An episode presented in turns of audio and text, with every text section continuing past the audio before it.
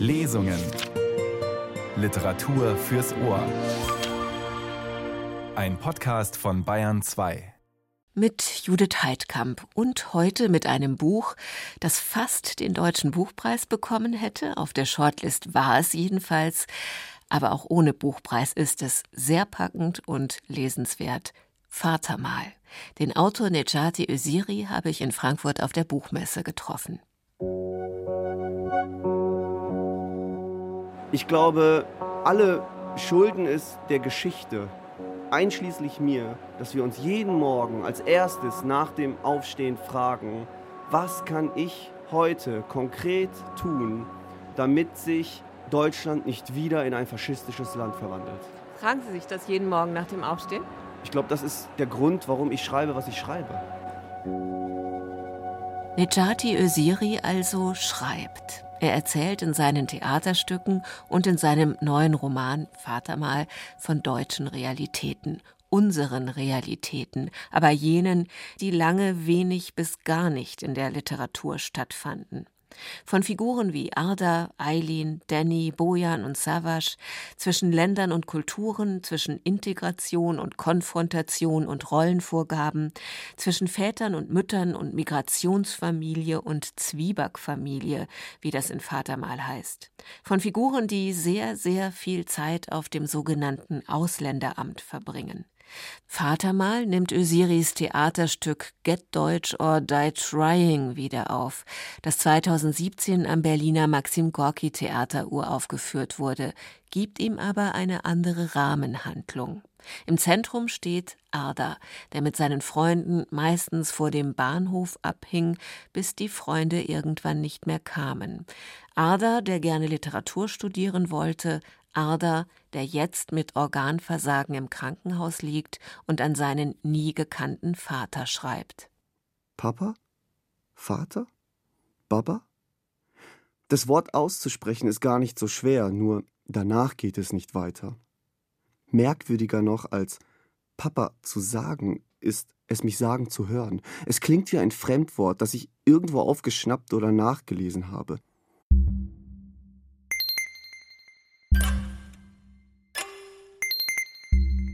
Nejati Öziri ist im Ruhrgebiet geboren und aufgewachsen. Er studierte Philosophie, Germanistik und neue deutsche Literatur, ist Theaterautor und Kurator und bekam für seine Prosa beim Klagenfurter Bachmann-Preis 2021 gleich zwei Preise. Seine Hauptfigur Arda erfährt das Schreiben der eigenen Geschichte als Selbstermächtigung. Sprache ist Macht und Zuordnung, Deutsch und Türkisch, auf dem Amt und zu Hause, geschrieben und gerappt, Vater- und Muttersprache. Ich glaube, dass da irgendwie auch eine Generation zu Wort kommt, die sonst nicht zu Wort kommt. Also ich versuche immer Menschen, die irgendwie als die anderen markiert werden, als die Gefahr markiert werden oder wie auch immer, ich versuche sozusagen deren Geschichten zu erzählen, aber sie dann nicht wieder als die anderen zu markieren, sondern darin was universell Menschliches zu zeigen. Einer von den Jungs will was mit Literatur machen und die anderen wissen nicht so richtig, was sie davon halten sollen. Die Literatur könnte die Utopie sein, also das Bessere, aber sie könnte gleichzeitig auch das Ausgrenzende sein. Was ist sie? Beides. Also jetzt mit Adorno gesprochen, die Kunst hat immer auch Schuld an der Realität, weil sie die Utopie in den fiktiven Raum verschiebt. So könnte man es sagen. Aber ich glaube, die Literatur kann fühlbar machen, dass die Welt nicht so sein darf, wie sie ist. Und daraus entstehen Fragen. Und im Idealfall entsteht daraus die Frage, was kann ich tun, um die Welt zu verändern? Das ist, glaube ich, sozusagen die Macht, die in der Literatur liegt. Und die Antworten auf diese Frage, die liegen außerhalb der Sphäre der Literatur. Ich möchte dir für immer die Möglichkeit nehmen, nicht zu wissen, wer ich war. Du sollst erfahren, wie es deiner Familie in Deutschland ging. Wie im letzten Sommer meiner Jugend alle meine Freunde verschwunden sind und wie auch ich versuchte, vor mir selbst zu fliehen. Du sollst wissen, wie stark es regnete an dem Tag, als Eileen von zu Hause wegrannte, wie sie, tut mir leid, in mein Ohr flüsterte, die Wohnungstür hinter sich offen ließ und nie mehr zurückkam.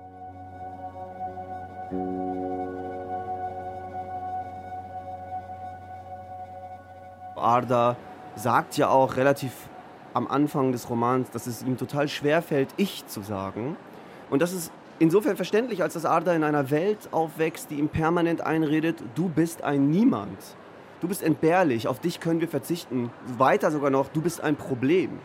Und insofern ist sozusagen das Schreiben, also Herr der eigenen Geschichte zu werden, irgendwie auch ein ermächtigender und empowernder Akt. Das andere ist, dass Arda im Schreiben auch versucht, eine gewisse Zeugenschaft über seine Freunde abzuliefern. Also er wird dafür zwar ausgelacht von seinen Freunden, aber nicht von allen. Es gibt ja auch einen, der sagt, okay, aber wenn du später schreibst, dann schreib auch über mich. Ich mag, dass Vatermal auch ein bisschen klingt wie Denkmal. Er versucht also auch eine Liebeserklärung an seine Freunde und denen auch ein Denkmal zu setzen. Und das Dritte ist, er versucht natürlich irgendwie eine vermittelnde Funktion zwischen seiner Schwester und seiner Mutter einzunehmen die ja im Streit miteinander sind und er hofft ein bisschen, dass deren Geschichten aufschreiben, in der Hoffnung, dass sie das vielleicht irgendwann gegenseitig hören, lesen, dass das auch zwischen denen eine Brücke bauen kann.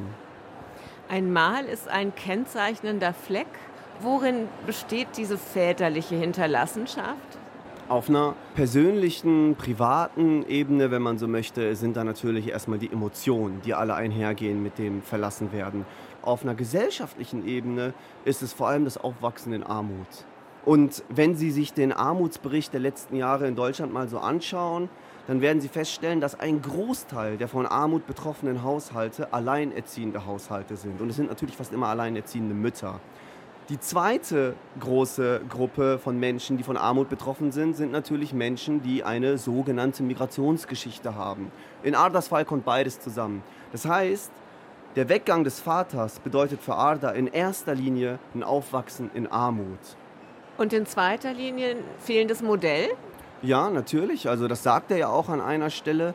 Naja, eigentlich hätten wir Vorbilder gebraucht, die uns eine andere Form von Männlichkeit vorleben, die uns ein anderes Bild von uns selbst auch geben als das, was in den Medien gegeben wird. Es gibt ja auch den Moment, in dem Arda sagt, meine Freunde werden gerade die Statistik in den Talkshows. Meine Freunde werden gerade die Leute, die in den Zeitungen mit Balken vor den Augen erscheinen. Und so muss man einerseits sagen, wird dieser Raum, in dem Arda aufwächst, also bei seiner Mutter, seiner Schwester und seiner Großmutter, ein Raum, in dem sozusagen ausschließlich Frauen ihn großziehen. Erstmal wird es ein Schutzraum und gleichzeitig ist es ja aber auch so, Männlichkeit ist ja etwas, was überall performt wird. Und insofern sagt Arda, naja, ich hätte, glaube ich, ein Vatermodell gebraucht, das mir zeigt, wie ich mit der Wut, die in mir schlummere, umgehe, wie ich sie schlau in Taktik verwandle, wie ich das klug einsetzen kann, wie ich diese Gewalt auf eine Art verarbeiten kann und wie ich den Schmerz, der ja auch darin liegt, dass die ganze Gesellschaft dir permanent einredet, du bist ein Problem, wie ich den loswerden kann. All das steckt sozusagen in dem Schreiben an den Vater alle Figuren haben auf irgendeine Weise diese Erfahrung gemacht, dass jemand geht, dass sie verlassen werden. Und selbst die Mutter, die sich dezidiert dafür entscheidet, nicht zu verlassen, verschwindet auch. Die verschwindet im Alkohol. Und die Schwester verschwindet in einer anderen Realität. Und Ada verschwindet in die Krankheit. Ja, also ich schreibe über Menschen, die unterwegs sind. Ich schreibe über Menschen, die immer auf der Suche sind. Ich glaube, das ist etwas, was mich interessiert. Die, die nicht ankommen, die, die nie zufrieden sind, die, die immer weitersuchen. Diese Protagonistinnen kennen wir ja schon, weil sie auch aus einem Theaterstück kommen, das vieles ähnlich erzählt, aber das nicht diesen Brief beinhaltet. Warum haben Sie daraus noch einen Roman gemacht und welche Bedeutung hat der Brief dabei gehabt? Also der Roman basiert auf einem Theaterstück, aber Theaterstücke folgen ein bisschen anderen Gesetzen, wenn man so möchte. Ich konnte in dem Theaterstück, zumindest ist es mir nicht gelungen, der Mutter Imran und der Schwester Eileen genau so viel Raum zu geben wie Arda. Und es war mir aber wichtig, diesen Figuren eine Form von Gerechtigkeit widerfahren zu lassen. Also auch deren Geschichten zu erzählen. Und warum braucht es den Brief? Im Theater gibt es eine Gegenwart und die findet immer auf der Bühne statt ich vom Theater komme, frage mich immer, wer spricht im Jetzt zu wem? Das heißt, ich brauchte sozusagen einen Adressaten und ich brauchte eine konkrete, gegenwärtige Erzählsituation. Und insofern war es für mich wichtig, dass Arda aus einer konkreten Position, nämlich im Krankenhaus, jemanden konkret adressiert, nämlich seinen Vater. Denn ich glaube, vielleicht lässt sich nirgendwo so gut über das Leben erzählen wie angesichts des Todes. Zum Schluss habe ich mich noch gefragt, ob die drei von vor dem Bahnhof den Roman wohl lesen würden, ob sie sich das wünschen würden. Ob Danny, Bojan und Savas jemals in die Finger kriegen, was Arda da schreibt? Ich weiß nicht, ob die sich das wünschen. Bestimmt. Ich weiß aber, dass Arda es sich wünscht. Es gibt ja auch den Moment in dem Roman, da sagt Arda, Bojan, wenn du das hier irgendwie in die Finger kriegen solltest, was ich gerade schreibe, ich möchte, dass du weißt, dass ich versucht habe, mein Versprechen zu halten. Ich habe versucht, auch von dir zu erzählen, damit irgendetwas auch von dir übrig bleibt.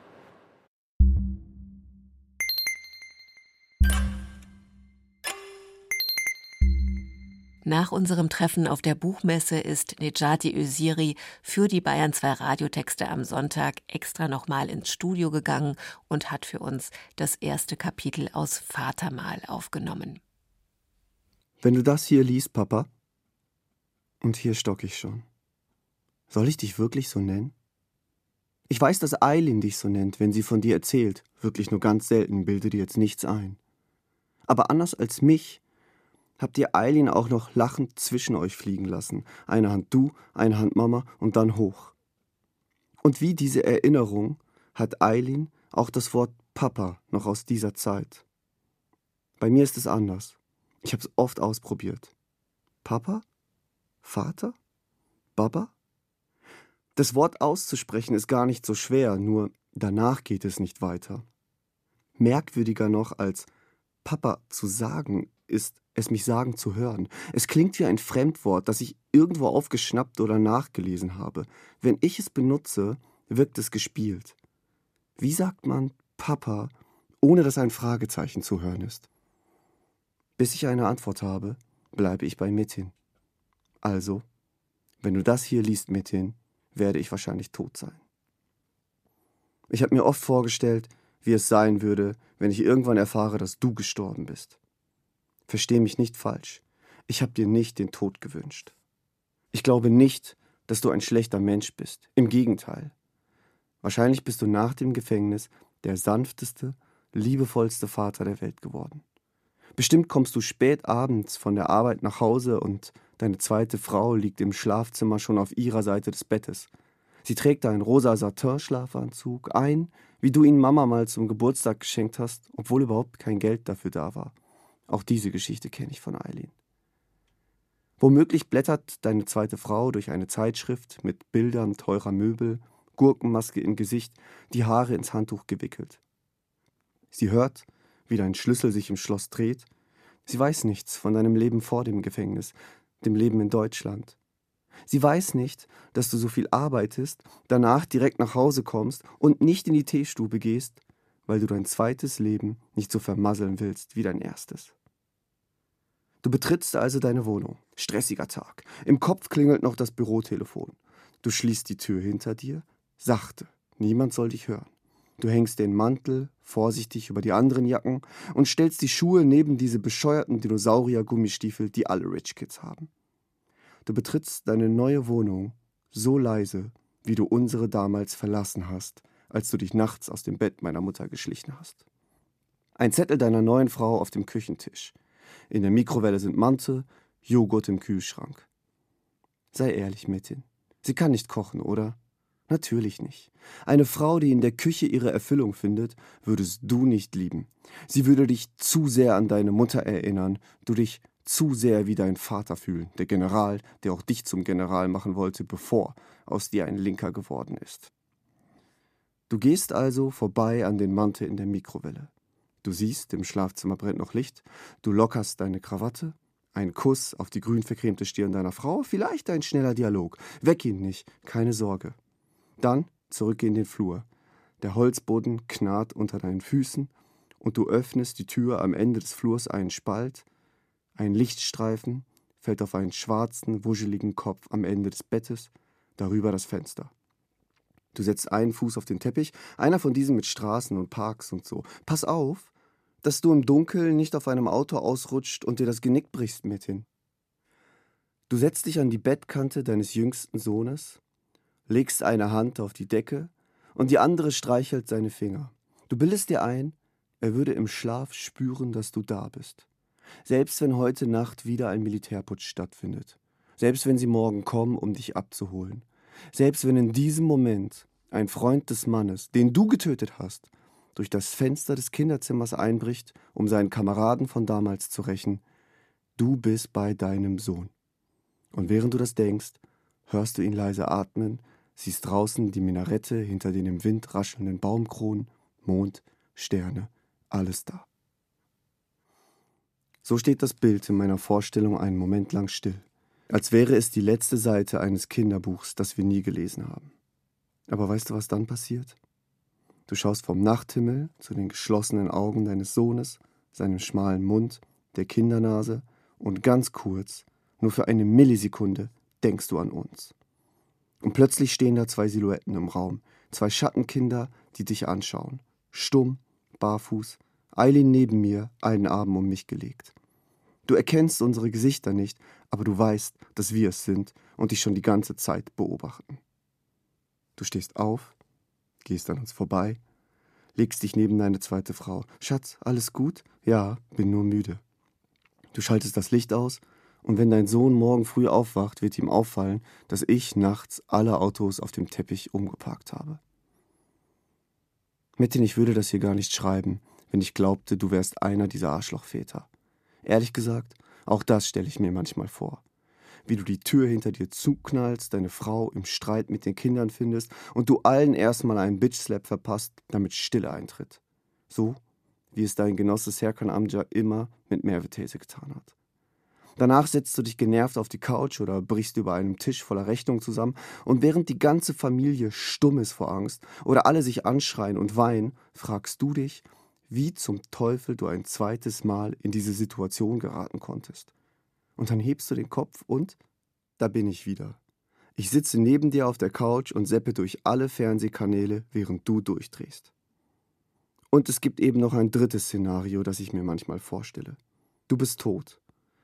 Keine Ahnung warum. Vielleicht, weil ein Rechter durch das Fenster in deine inzwischen heile Welt gestiegen ist und dich aus Rache abgeknallt hat. Vielleicht, weil deine verbitterte zweite Frau rauchend zusah, wie du beim Frühstück langsam an einer Olive erstickt bist. Vielleicht auch, weil du in deinen letzten Tagen einfach sabbernd und dement abgetreten bist. Wie alt bist du jetzt eigentlich? Jedenfalls bist du gestorben. Und die Chance, dass ich das Telefon in die Hand nehme und dich anrufe, was das einfachste und zugleich unmöglichste der Welt ist, und du wieder auflegst, nachdem wir einen unbedeutenden Smalltalk geführt haben, diese Möglichkeit gibt es dann nicht mehr. Und selbst wenn du nicht auflegst und wir uns wirklich verabreden würden, sagen wir in einem Kaffeehane, sozusagen auf neutralem Boden, dann könnte es immer noch sein, dass du dich auf den Stuhl vor mir setzt, zwischen uns zwei Gläser Chai, dass du alle meine Fragen beantwortest, mal herumdrucksend, mal nach Worten suchend, aber sagen wir, du würdest antworten, weil du wüsstest, ich hab nach all den Jahren ein Recht darauf. Nur, wenn ich dann durch bin mit meinen Fragen, könnte es immer noch sein, dass du mich im Gegenzug nichts zurückfragst. Gar nichts. Du wartest im schlimmsten Fall einfach, bis der Chai zwischen uns kalt geworden ist, und dann verabschiedest du dich und gehst. Verstehst du, was ich meine? Scheiß auf deine ehrlichen oder gelogenen Antworten. Viel schlimmer wäre es, dass du nichts von mir wissen wolltest. Tote hingegen sind stumm und können einen nicht anschweigen. Du könntest mich nicht ignorieren. Ich würde von selbst erzählen müssen, weil es keinen Sinn mehr hätte, darauf zu warten, von dir darum gebeten zu werden. Aber jetzt ist es andersherum. Nicht du stirbst, sondern ich. Ich liege gerade auf der Intensivstation. Organversagen. Meine Leber hat beschlossen, nicht mehr mitzumachen. Das ist keine Metapher in einem Bildungsroman für Kanacken oder so. Es lässt sich ganz nüchtern und wissenschaftlich beschreiben. Autoimmunhepatitis. Mein Immunsystem reagiert über, nimmt mich selbst als Fremdkörper wahr und greift die Organe an. Sie geben mir Cortison in der Hoffnung, dass mein Immunsystem sich von selbst wieder beruhigt. Es klingt kompliziert, ist im Grunde aber ganz simpel. Ich liege hier und warte, und aus meinem Hals ragen lauter Schläuche, weshalb ich den Kopf kaum drehen kann, ohne einen stechenden Schmerz bis in die Wirbelsäule zu spüren. Mein rechter Arm ist übersät mit blauen Punkten, Einstichen, so vielen wie Mama Narben an ihren Beinen hat. Es sind die Zeichen der täglichen Blutabnahme. Jeder Punkt bedeutet neue Blutwerte und damit die Prognose, wie viele Tage mir noch bleiben. Die Werte liegen ausgedruckt neben mir auf der Fensterbank, der Stapel wird von Woche zu Woche größer. Ich übertrage die Daten jeden Abend akribisch in Tabellen auf meinem Laptop, GGT, GOT, GPT. Die Abkürzungen hier im Krankenhaus sind komplizierter als alles, was ich im Ausländeramt kennengelernt habe. Ich dokumentiere mein Verschwinden. Und wenn ich mir abends die bunten Graphen anschaue, weil ich vor Angst nicht schlafen kann, bilde ich mir ein, zu verstehen, worauf es hinausläuft. Auf dem Tischchen neben meinem Bett liegt ein Notizblock, alle Seiten voll mit Mein Name ist Arda Kaya und es geht mir gut. Die Ärzte sagen, ich soll jeden Tag denselben Satz schreiben. Angeblich lässt sich anhand meiner Handschrift ablesen, wie stark sich die Giftstoffe, die meine Leber normalerweise filtern würde, in meinem Gehirn abgelagert haben und ob die Schäden schon irreparabel sind. Ich selbst kann an den blauen Schriftzeichen überhaupt keine Veränderung erkennen, außer dass ich mich von Satz zu Satz, von Tag zu Tag weniger anstrenge und die Hoffnung aus den Buchstaben schwindet. Morgens bricht zur Visite manchmal eine ganze Brigade von Kitteln herein. Oberärzte, Stationsärzte, Chefärzte, Assistenzärzte, Studis im praktischen Jahr – die Ranghöchsten weisen mit einer Geste auf mich, als würden sie mit der Hand ein paar Nüsse abwiegen, während die weniger wichtigen nicken und sich Notizen machen. Sie erklären mir wenig. Sie sprechen meist gar nicht mit mir. Auch das erinnert mich an das Ausländeramt, wo der für uns zuständige Beamte immer in der dritten Person über uns hinweg gesprochen hat. Er sagte, in Deutschland brauche jeder dieses oder jenes Dokument und wir durften uns dann selbst darunter subsumieren, wie man so schön sagt. Ähnlich monologisch wird einem auch hier der weitere Verlauf der eigenen Existenz mitgeteilt. Zwischendurch prüfen sie mich höchstens. Sie fragen, ob ich noch sagen kann, wie ich heiße, in welchem Jahr wir leben, wann mein Geburtstag ist. Ein paar Mal habe ich so getan, als wüsste ich es nicht, um ihre Reaktion zu testen. Es gab keine. Einmal zogen die Kittel anerkennend die Augenbrauen hoch als ich ihnen erst mein Geburtsdatum nannte und dann dazu erklärte, dass meine Geburtsurkunde lange das einzige Ausweisdokument war, das ich hatte. Warum, interessierte sie nicht. Aber die Tatsache, dass mein Gehirn noch in der Lage ist, sich daran zu erinnern, schon. Trotzdem würde ich jedem von ihnen die Hand küssen, sollten sie es doch noch hinkriegen, dass ich dieses Zimmer nicht mit den Füßen voran verlasse. Als ich erfuhr, dass ich ins Krankenhaus muss, bin ich sofort zurück nach Hause gefahren. Vielleicht bin ich wie diese Fische, ich glaube es sind Lachse, die sich irgendwann gegen den Strom auf den Weg machen, zum Ort ihrer Geburt schwimmen und dort sterben.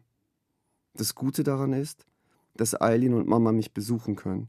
Und weil es in diesem beschissenen Krankenhauszimmer nichts zu tun gibt, haben sie keine andere Wahl, als auf meine Fragen zu antworten und endlich mit mir zu reden. Allerdings reden sie nur mit mir. Eileen und Mama haben seit über zehn Jahren kein Wort miteinander gewechselt.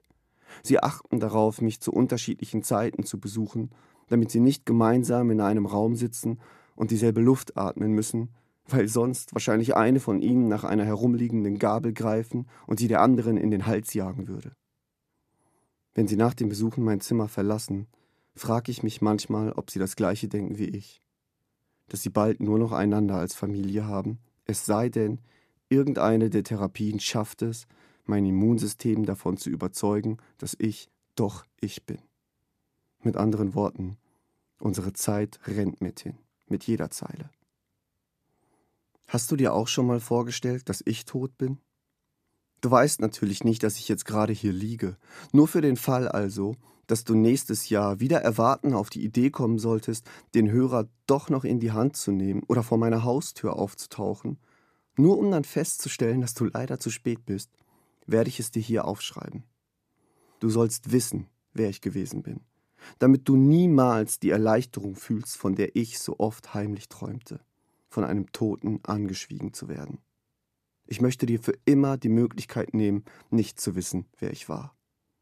Du sollst erfahren, wie es deiner Familie in Deutschland ging, wie im letzten Sommer meiner Jugend alle meine Freunde verschwunden sind und wie auch ich versuchte, vor mir selbst zu fliehen.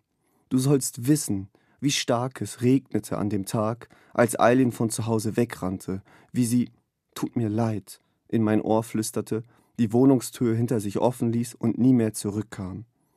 Du sollst wissen, wie auch dein Schatten mich hier verfolgt hat, wenn dein alter Freund Zerkan Amja mir auf die Schulter klopfte und sagte, ich würde irgendwann werden wie du, Held einer gescheiterten Revolution. Ich werde diese Geschichte aufschreiben, dir und meinen beiden Halbbrüdern, damit sie wissen, dass sie noch einen Bruder und auch eine Schwester hatten, damit sie erfahren, wem ihr Vater nie Vater war, damit sie schätzen lernen, wie viel Zeit und Liebe sie von dir bekommen haben. Fast so schwierig wie Papa zu sagen, ist es für mich hier ich zu sagen. Papa klingt ausgesprochen falsch. Ich löst schon vorher ein Stocken, ein Muskelkrampf in der Zunge aus. Ich werde es trotzdem tun auch wenn dieses Ich immer ein anderer war. Ich werde von mir erzählen, Metin, aber ich werde permanent lügen. Nichts stimmt, und doch ist jedes Wort wahr. Auf dem einzigen Foto, das ich von dir habe, trägst du eine dicke, goldene Brille über dem Schnauzer, und unter dem linken Auge, zwischen Bart und Brillenbügel, sitzt ein Leberfleck. Du bist versunken in einer Ledercouch, hast eine Kippe im Mundwinkel und Eileen auf dem Schoß. Sie lacht, kitzelt dich während du versuchst, mit Serkan Amca, der dir gegenüber sitzt, El Libir zu spielen. Mama ist nicht auf dem Foto. Wahrscheinlich war sie es, die aufgestanden ist, ihren Kugelbauch in die Ecke des engen Zimmers geschoben und das Foto geschossen hat. Anders als Serkan Amca, der entspannt lächelt, ignorierst du die Kamera. Oder tust zumindest so. Trotz der Brille hältst du dir die Karten direkt vor die Nase. Du wolltest nicht, dass dein Gesicht erkennbar ist, nicht wahr? Vielleicht wolltest du nicht fotografiert werden beim Spielen, nicht mal beim Kartenspielen mit deinem alten Freund. Vielleicht war dir aber in dem Moment auch schon klar, dass du weg sein wirst, noch bevor der Film entwickelt ist, und du wusstest nicht, welchen Blick du mir hinterlassen solltest. So wie auch ich dir jetzt kein Foto hinterlassen will. Also beschreibe ich mich. Dein Sohn hatte dicke schwarze Locken, genau wie seine Schwester. Er hatte eine hohe, klare Stirn, kräftige Augenbrauen ein bisschen wie der Nike-Swoosh. Und darunter die Augen seiner Mutter, nur noch dunkler, fast schon schwarz, tief im Gesicht liegend. Unter dem linken Auge hatte er, wie du, einen schwarzen Fleck. Sein Vater mal. Und er hatte deinen schmalen Mund, deine dünnen Lippen. Heute Morgen stand ich vor dem Badezimmerspiegel, legte meinen Finger auf diesen Fleck und fragte mich, wie mein Gesicht ohne ihn aussehen würde. Als ich den Finger wegnahm, war der Fleck nicht mehr da. Er klebte an meiner Fingerkuppe. Ich holte tief Luft, schloss die Augen und pustete ihn weg.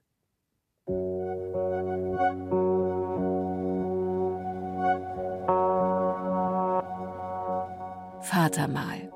Nejati Usiri las das leicht gekürzte erste Kapitel aus seinem Roman. Das Buch ist im Klassen Verlag erschienen. Dank der freundlichen Genehmigung des Verlags und des Autors können Sie diese Ausgabe der Radiotexte am Sonntag auch im Bayern 2 Podcast Lesungen in der ARD Audiothek finden. Danke fürs Zuhören, sagt Judith Heidkamp.